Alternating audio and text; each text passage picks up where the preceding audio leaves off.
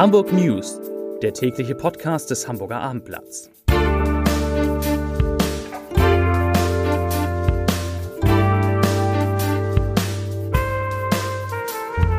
Moin, mein Name ist Lars Heider und heute geht es um die Folgen des Blitzeises am heutigen Morgen. Weitere Themen. Schulsenator Thies Rabe legt die neuen veränderten Bildungspläne vor. Hamburg soll Hauptstadt des autonomen Fahrens werden und in der Stadt wohnen deutlich mehr Zugezogene als hier Geborene. Dazu gleich mehr. Zunächst aber wie immer die Top 3. Die drei meistgelesenen Themen und Texte auf abendblatt.de. Auf Platz 3 nach massiver Kritik Thies Rabe lenkt bei Bildungsplänen ein. Auf Platz 2 Hamburg bekommt 10.000 autonom fahrende Autos und auf Platz 1 Glatteis-Notfallzentrum. Technische Probleme bei der Feuerwehr. Das waren, das sind die Top 3 auf abendblatt.de.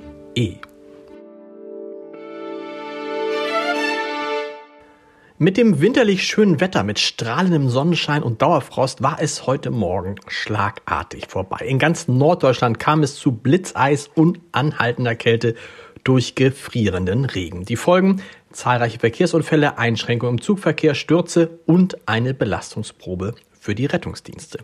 Allein die Feuerwehr Hamburg rückte mehr als 200 Mal aus und wurde obendrein von technischen Problemen heimgesucht. Wegen der vielen Verletzten wurde an der Budapester Straße eine Turnhalle als zentrale ärztliche Sichtungsstelle für chirurgische Notfälle und als Bereitstellungsraum für Rettungswagen eingerichtet. Von hier aus sollten die Verletzten auf Krankenhäuser aufgeteilt werden oder kleinere Blessuren sofort behandelt werden. Leitende Notärzte koordinierten zusammen mit Führungsdiensten der Feuerwehr Hamburg die Maßnahmen.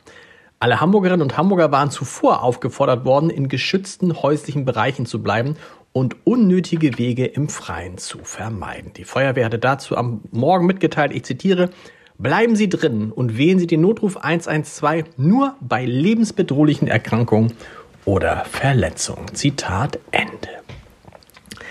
Sie sind das derzeit wohl größte Streitthema der Schulpolitik, die neuen Bildungspläne. Heute stellte Schulsenator Thies Rabe das Mammutwerk vor, in das gegenüber den ersten Entwürfen nach einer mehrmonatigen Diskussion Anregungen von Kritikern eingeflossen sind. Gewerkschaften, Lehrkräfte, Eltern und Schüler hatten gegen die zu starke Leistungsorientierung und zu große Stofffülle der neuen Bildungspläne protestiert, die Rabe Ende März vorgelegt hatte. In einem zentralen Punkt ist der Schulsenator seinen Kritikern nun entgegengekommen. Anders als zunächst vorgesehen, wird die Zahl der Klausuren nicht erhöht. Es wird auch dabei bleiben, dass Schülerinnen und Schüler statt schriftlicher Arbeiten sogenannte Klausurersatzleistungen, das sind Referate oder Präsentationen, einbringen können. Lediglich in den Bereichen Rechtschreibung und Mathematik soll dies nicht möglich sein. Die für alle Klassenstufen verbindlichen Lerninhalte werden auf rund 50 Prozent reduziert, um den Lehrerinnen und Lehrern Raum für die individuelle Gestaltung des Unterrichts zu geben.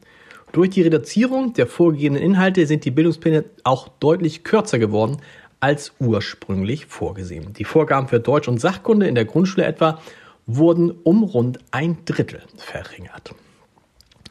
Hamburg soll zur Metropol Modellregion Mobilität, das sind drei LMs hintereinander, ausgebaut werden. Das haben die Bundesregierung und der Hamburger Senat vereinbart. Heute gaben Bundesverkehrsminister Volker Wissing und Hamburgs Verkehrssenator Agnes Tjax die Initiative und damit verbundene Vorhaben bei einer Pressekonferenz in Berlin bekannt. Dabei wurden zunächst drei konkrete erste Pläne benannt. Bis 2030 sollen in Hamburg bis zu 10.000 autonome Fahrzeuge, beispielsweise von Moja oder einem anderen Anbieter, unterwegs sein und ein neues digitales On-Demand-Verkehrsangebot schaffen, das auch für den ländlichen Raum übernommen werden kann.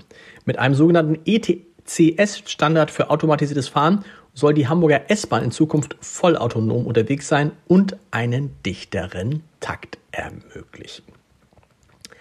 Nach jahrelanger Lärmbelästigung ersticht ein Hamburger seinen Nachbarn in einer Wohnanlage. Das Landgericht Hamburg bewertete die Tat als Totschlag und verurteilte den 61-jährigen Deutschen heute zu acht Jahren und zehn Monaten Haft. Der Angeklagte habe den in einem Wohnstift für ältere Menschen wohnenden Mann vorsätzlich mit zwölf Messerstichen getötet, weil dieser seinen Fernseher zu laut gestellt hatte, erklärte die Vorsitzende der Strafkammer Nora Carstens. Der Tat vom 2. Mai dieses Jahres sei eine jahrelange Auseinandersetzung um Lärm vorausgegangen.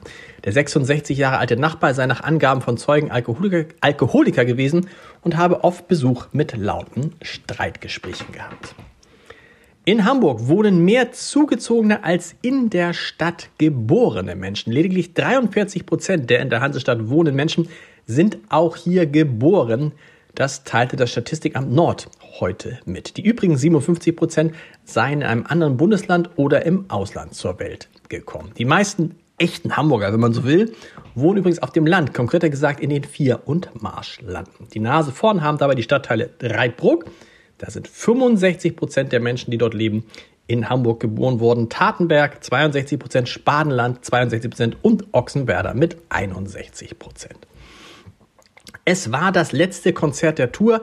Es war ein Heimspiel und es war, wenn man Florian Sump, Lukas Nimschek und DJ Pauli glauben darf, der schönste Moment des Jahres. Vier Jahre später als gedacht konnten deine Freunde endlich in der Sporthalle Hamburg auftreten und man kann unbedingt sagen, dass sich das lange Warten gelohnt hat. Rund 4.500 Fans, mindestens die Hälfte davon Kinder, feierten die Hamburger Hip-Hop-Band zwei Stunden lang, hüpften, sangen und sprangen zu Hits wie Hausaufgaben, Aua und natürlich Schokolade. Die komplette Kritik lesen Sie auf abendblatt.de. Und einen Podcast-Tipp habe ich auch noch für Sie.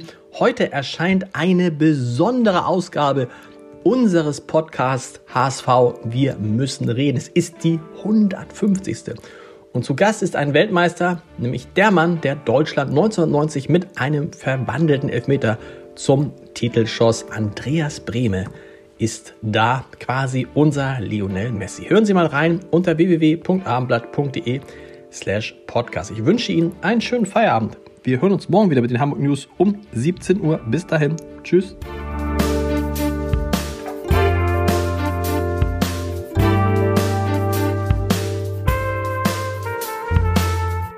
Weitere Podcasts vom Hamburger Abendblatt finden Sie auf abendblatt.de slash podcast.